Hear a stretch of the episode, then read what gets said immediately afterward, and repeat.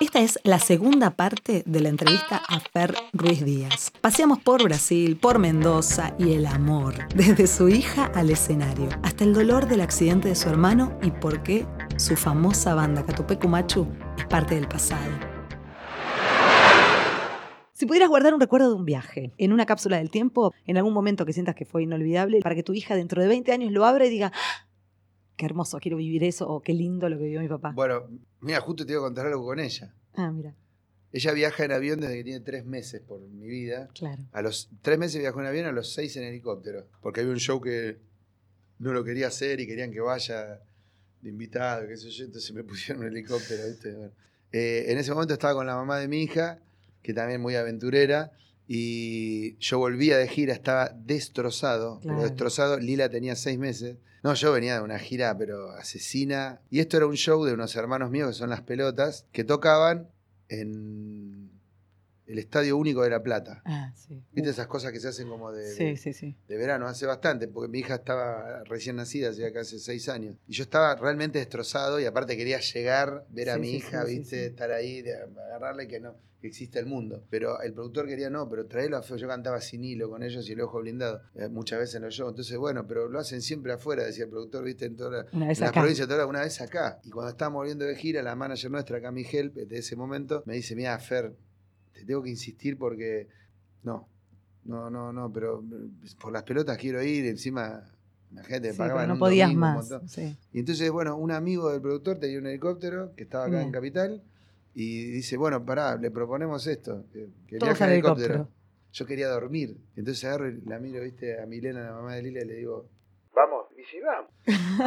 Y, "Y Lila va a viajar en helicóptero. Bueno, y, no- fue y alucinante porque nos subimos y se puso los auriculares y hacía, "Oh, oh", Ay, claro. acá, porque viste que tenés un quilombo, Sí, un ruido, sí. entonces tenés que ir con los auriculares y Sí. con un intercomunicador. Entonces, este, bueno, ella muy acostumbrada al avión, le encanta, viste que decían, no, la primera que viaje en avión, dale la teta. Y yo, esta hizo así, subió al avión, estaba despegando y hizo, ah, ama el avión.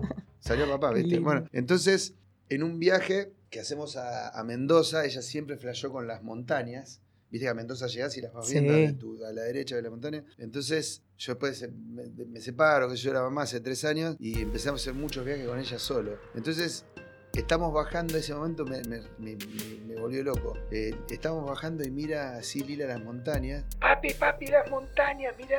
las las ama las montañas. La montaña, la montaña. Y agarra y me dice, papi, creo que Mendoza es el país que más me gusta de la Ay, Argentina. Ay, qué linda. El país que más me gusta de la claro, Argentina. sí, sí. Y Cuando después me todavía dijo no lo tienen. mismo con Córdoba, como que Córdoba y Mendoza para ella son los países que más... Qué Y hermoso. yo le tengo prohibido a todos que nadie le diga... Que "Che, nadie le diga nada. No, No, es que esas cosas es lindo que le dure. ¿Viste? Yo a veces también cuando decían, mi hijo decía una palabra, algunas palabras, por ejemplo, en vez de bar o restaurante, decía bacán. Bacán. Era como que él había mezclado tipo bar y restaurante y era tipo, vamos a un bacán. Y yo le decía, tipo, no le cambien No, esa no. palabra, déjalo No. hasta que se dé cuenta. aparte que es linda palabra porque bacán, Es un bar bacán es un... Obvio, eh, es como. Acá, acá se usa cajetilla, pero, pero en, en Colombia, ba- bacán o bacano, eh, eh, qué bacano o qué bacán, es como qué bueno. Claro, qué bueno. Sí, mi hijo como que adoptó eso y mira que no lo aprendió en Claro, Colombia. mirá qué loco. Así que sí, los chicos tienen esas Bueno, cosas hermosas. Ese momento lo guardaría en una cápsula que lamentablemente ya no se lo va a acordar, Claro. porque era, tenía cuatro años, qué sé yo, pero... Esa primera vez que vio las Ah. montañas desde el no, cielo. no, ya lo venía viendo de No, chica, pero las desde el- amaba, ah. pero, la, pero Tomó ella- dimensión. Ella ama ir a Mendoza. Ella todavía no termina de entender que viajar igual lo suyo, entonces estamos en casa, eh, pues la hija de Marcelo Periti, Rafi, tiene un año y medio más que Ah, Lila o y- dos, y son hermanas, ¿viste? Claro. Desde chiquititas. Entonces ella, papi, la extraño a Rafi, vos no me querés llevar a Mendoza, vámonos ahora. Ay, mi amor. No, no, no, pero Lila, vamos a ir al río. No, no, vámonos a Mendoza. Y yo le puedo explicar, no, esperá que se haga pasar. ¿Viste? Tenemos un día nada Qué más. Entonces, ese, esa cápsula en ese momento, creo que es el país que más me gusta de Argentina. Eso me, me, Hermoso. me puse a llorar. Me, ¿viste? No, me Claro. emociona. Lila me emociona todo el tiempo. ¿no? E- Esa va a la cápsula del tiempo. Para la cápsula. del tiempo. Perfecto. ¿Algún tip que te hubiera gustado que te digan o algo que te hubiese gustado que te digan antes de viajar? En un viaje a Brasil, a un un- hay una isla que es hermosa que queda como enfrente de. Es como en el, por el litoral de San Pablo, y la vela se llama. Sí. Que es divina. Sí. Y me habían dicho, en realidad me habían dicho, pero no di bola, ¿viste? No, guarda ahí con los borrachudos, ¿viste? Sí, los mosquitos son Que los son como- borrachudos. no, son como unos jejenes. Sí, son nosotros. Es mucho más chiquito que un mosquito Sí. y no te das cuenta cuando te está picando porque Sí. tira una anestesia. Sí, es terrible. Y te llena todo de ronchas Mal, fatales. mal, Quedas desfigurado. Mal, mal. Y como que me hubiera gustado que me adviertan un poco Un más. poquito porque- ya. No, porque si no, no sé. O sea, el lugar estaba buenísimo, pero Sí, es lindo. estábamos- estaba Pablo Ventura, un amigo mío, fuimos a una playa que era soñada y nos sentamos a tomar cerveza y caipirinha mirando una playa, pero que parecía la playa de Leonardo DiCaprio, ¿viste? Sí. Si a mí me picaban 10, a le picaban 700. Viste que hay gente que Sí, por tiene tipo de sangre. Bueno, y entre la remera y el pantalón, pues nos, nos poníamos pantalones largos para la playa porque Claro. te mataban. Entonces, entre la re- y te ponías, viste, los todo, pero venían Sí, hay que ponerse mucho repelente. No, pero si te pones buen repelente, Sí, zafás, ¿eh? Sí, pero viste que hay momentos. Sí, que- te olvidás. Bueno, no lo sabías tampoco. No, y nos habíamos puesto en los brazos y en, la- en los pies. Sí, Pero entre la remera y el pantalón sí. se le metieron unos cojenes por No, abajo no. y le hicieron un cinturón No, no. tremendo. Terrible, terrible. Bueno, a Cari le pasó en Brasil. ¿así? Todas las piernas llenas de ronchas, una al lado de otra, ta, ta, ta, ta, un montón. No, aparte, horrible, parate, terrible. eh, si, si no te lo cuidás y te lo arrancás, te puede quedar todo marcado. No, sí, sí, es terrible, es terrible. Le pusieron unas cremitas, estábamos en un hotel y le pusieron toda una crema, iba toda blanca así. A mí me gustó, Y pero no Pero es- dura como cuatro días las ronchas. Sí. Yo no es un destino que lo recomendaría ahora porque le- le- le- te- la pasás mal. Sí. La pasás mal porque te, te pican mucho. Sí, la bueno. pasamos re bien. Estamos nosotros no, yo la paso bien en cualquier lado, pero si Yo tenés que recomendar un destino, sí. ese yo tampoco lo recomiendo. ¿Tenés algún toque? Pensé que ibas a decir no, tipo, mm, eh, sí, un montón. no, no contame, contame alguno. No tengo, no, pero tengo un montón de cosas. Que capaz que cierro. Viste que si lo tenés exacerbado, por ejemplo, así era Joey Ramones, el cantante de los Ramones. Él cerraba y volvía caminando sobre sus pasos y veía como cuatro veces y había cerrado la puerta. Wow. Yo eso a veces me pasa. No, digamos, tengo como una cosa, como mucha inseguridad, porque eh, eh, lo de subirte a un escenario como, como lo, lo hago yo, o como lo vivo yo, digamos, es una demencia. O sea, porque yo, la, la- yo por ejemplo, entre la prueba de sonido y subir a tocar la paso mal.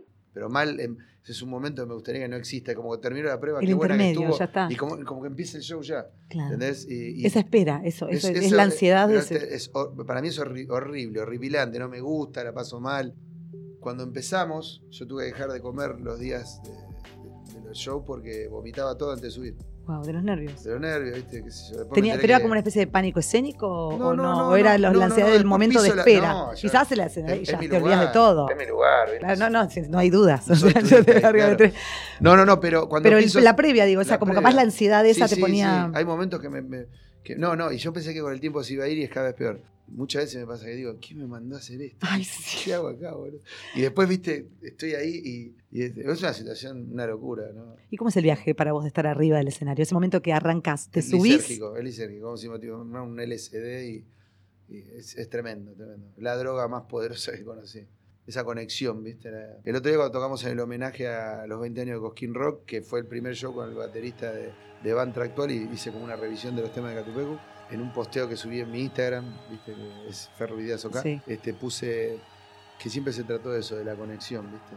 Es O sea, lo que yo siento que vivo en un show es un delirio. Y es muy loco porque se siente.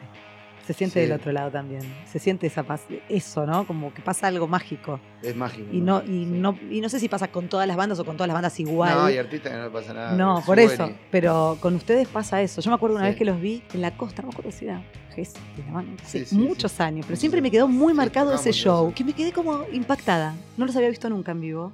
Ah. Y fue como.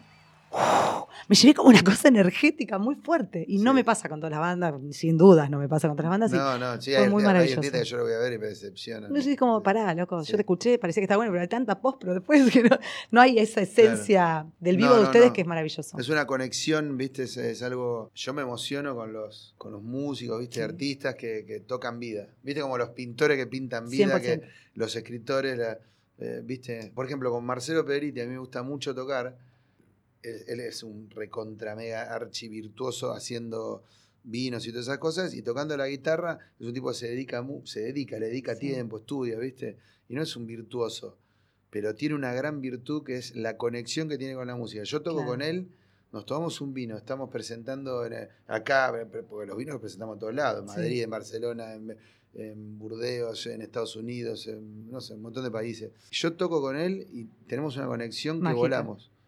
Bueno, el otro día me pasó en Cosquín que ahora entró Juli y la conexión que teníamos también con los chicos, ¿no? Con los Catupecos o con Pape, el baterista que estuvo hasta hace poco en Bantra, o ahora con Juli Gondel. Mantra es la nueva, es la banda que tenés hace unos nueva. años. Sí, Es una ¿Cuántos banda que empezó siendo paralela a Catupecu, después puso un stand-by Claro. en Catupecu en el 2017 y hoy es mi realidad. Hoy me dedico solo a Bantra. Catupecu hoy te diré que es casi un capítulo cerrado porque hubo una cosa que yo tomé como una distancia, o sea, yo seguí muchísimo tiempo después sin Gaby, porque Gaby se convirtió, viste como en Star Wars, cuando Obi-Wan le dice a, a Darth Vader, mira que si me matas me voy a convertir en una presencia más poderosa, algo así le dice. A- o sea, entro al éter y voy a ser más poderoso. Bueno, algo así sucedió con mi hermano, sin que haya muerto, pero hubo un Gaby que murió en ese accidente. Entonces, como que ese Gabriel que mutó y está en el éter es como una religión para mí, ¿no? Siempre lo fue Gaby. Entonces, yo pude seguir todo ese camino, pero hubo un momento que sentí que me estaba muriendo. Yo lo extraño mucho a Gaby, me duele muchísimo. Y es como que si hoy sintiera que, que pude hacer Catupecu hasta ese momento. Claro. Yo sentía que me estaba muriendo, me estaba, me estaba, la estaba, me la estaba pasando mal. corte. Necesitaba un corte, quizás podría haber no sentido nunca más lo que estoy sintiendo hoy con Bantra, pero no tiene que ver con los chicos, yo a Macabre, al Búho, al Niño, los, los últimos Catupecus, la última formación los amo, son mis hermanos, pero tiene que ver con una cuestión conmigo y, y como que yo mucho tiempo también estuve como haciendo cosas y mi espíritu como que si estuviera esperando que un milagro, viste, Claro. hiciera que Gaby pudiera volver a estar. Y entonces es como que siento que todo lo que podía hacer en el, en el marco, en el formato de Catupecu, es hiciste. como, es como un cuadro, no te digo un cuadro, sino, ¿viste esos cuadros? Hay un cuadro que, se, que creo que se llama El Dólar de Dalí, que en realidad son 8.000 cuadros dentro de un cuadro, y sí. es gigante, o como ver el Guernica, ¿viste? De Picasso, que vos decís, pero son 80 cuadros en uno. Sí. Entonces, como que para mí Catupecu fue todo eso, es mi Guernica o mi El Dólar de Dalí, ¿no? Es, Sí. es- esos cuadros. Y llegó un momento que cuando decidí parar eso, es como si ya le hubiera puesto el marco. Entonces, realmente, no, no- no es que me costaría mucho, es que empecé a vivir Otras cosas. Bantra, Claro. ¿entendés? Y, y hoy es mi vida, mi realidad, y, y lo estoy pasando increíble, y todo mi arte pasa por ahí.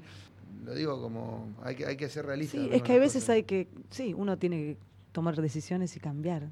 Vamos a ir terminando. Yo ya me quedaría acá todo el día, no sé, ya me, me iría con vos a York, después a Mendoza a tomar vino, después a, Sí, a cantar, sí, todo, sí, todo, todo el combo me, me cierra. Bueno, ¿alguna película que te transporte? ¿Hay alguna película así que vos digas, No, esta me sí, lleva de viaje? Una, dos, tres, la que quieras. Tengo, yo soy un enfermo del cine también. O sea, veo todos los días películas, iba al cine solo de chico, todo, pero mira, tengo mi, como mi trilogía. A ver, ¿viste? dale. Eh, Bueno, Star Wars, que me, que me impactó, la fui a ver la semana del estreno en el 77 con mi papá, este, acá en el cine Gran Liniers, me acuerdo. Eh, la trilogía de Star Wars y todas las que sacaron ahora después, to- todas me gustan todas, pero la trilogía de Star Wars, eh, Metrópolis, de, de Fritz Lang, que es una película increíble, que es el impresionismo alemán, que es una locura, es una película, me gusta mucho la ciencia ficción a mí, Sí. eh, porque me transporta. Y mi película favorita de todos los tiempos, que es Blade Runner, Uh, sí. que tengo las, las- todas las versiones en las que salió con, con la voz en off, bueno, Blade Runner. ¿Qué me- personaje serías? y yo me siento Rick Deckard, un poco Rick, pero por, por las, las- las cuestiones existenciales que tiene me, me sentí siempre muy identificado. El libro es muy interesante, porque en realidad es un libro de Philip K. Dick que después se tradujo a la película y que Philip K. Dick estaba muy contento con la adaptación que estaban haciendo y no llegó a verla, se murió antes. Blade Runner me parece, la tengo Y en esa época a mí me rompió la cabeza. A mí me sigue esa época fue como... terrible. la- ¿no? en ese momento como que me para mí fue un momento muy fundamental en la música que se me estaba metiendo para lo que iba a venir después en ese, es del 82 la película creo 86 no me acuerdo y para mí fue muy importante y esa película me sigue impactando y me encantó la, la segunda parte que hicieron sí. Runner 2049 me encantó me encantó me, encanta el personaje de Harrison Ford me encanta la estética Divino. Bueno, y si te tengo acá una valijita armada, ya Sí, lista para sí. partir, en este momento así, tenés que elegir un destino. Un destino del cual nuestra columnista Gianni Sosimo te va a hacer un- una listita de tips, de secretos, de cositas para que no te pierdas. ¿Qué destino elegís? Bueno, ele- elegiría dos ciudades que conoció mi hermano, que yo no las pude conocer. Cuando vino de Londres y Berlín, sí.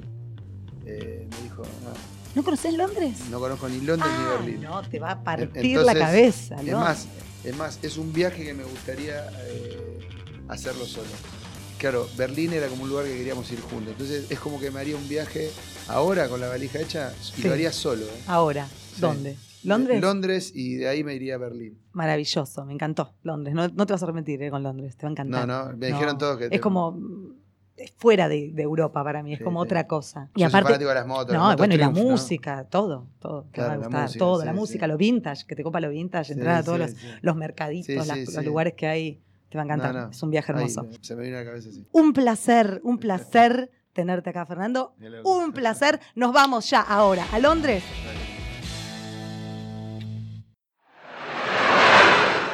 Hashtag Data de Experta. Jennifer es abogada, pero vive de su pasión por viajar. Dio la vuelta al mundo por más de 60 países viajando sola, y sus historias, tips y consejos viajan por distintos medios internacionales. Y no puede dormir si no cierra la puerta del placar. Toma nota que seguro te vas a tentar con sus tips. Seguila en Instagram en Jennifer para ver todo lo que tiene para contar.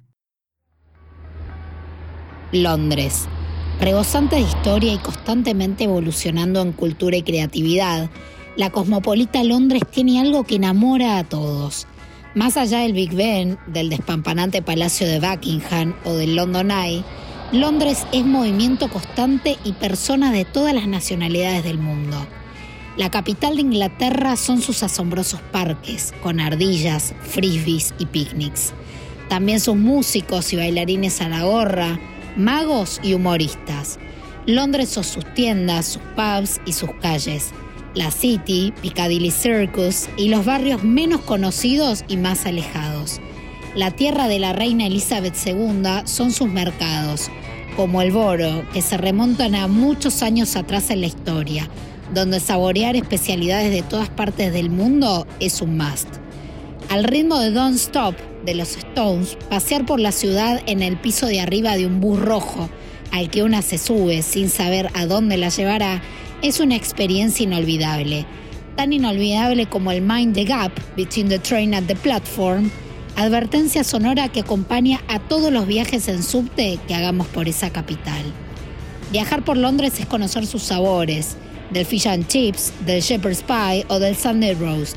También experimentar el clásico 5 o'clock tea, aunque actualmente a las 5 de la tarde la actividad más londinense que hay es tomar una pinta de cerveza en un pub, al que seguramente encontraremos rebosante de personas haciendo un after office. El arte de la capital inglesa no deja indiferente a quien la visite. Los fans de la pintura y la escultura pueden disfrutar de imponentes museos que además son gratuitos, como el Tate Modern, el British Museum o la National Gallery, y también sorprenderse con el street art callejero, cuyas máximas expresiones se encuentran en los barrios de Camden y Shoreditch. El West End, por su parte, es el nirvana para los amantes del teatro. Eso sí, no hay que olvidarse de comprar las entradas con anticipación. No te pierdas el siguiente capítulo. Seguí viajando con nosotras y seguinos en Instagram. Chicas de viaje, guion bajo, para inspirarte con más destinos. Y en Andy Clark, guion bajo, para saber más sobre mi historia.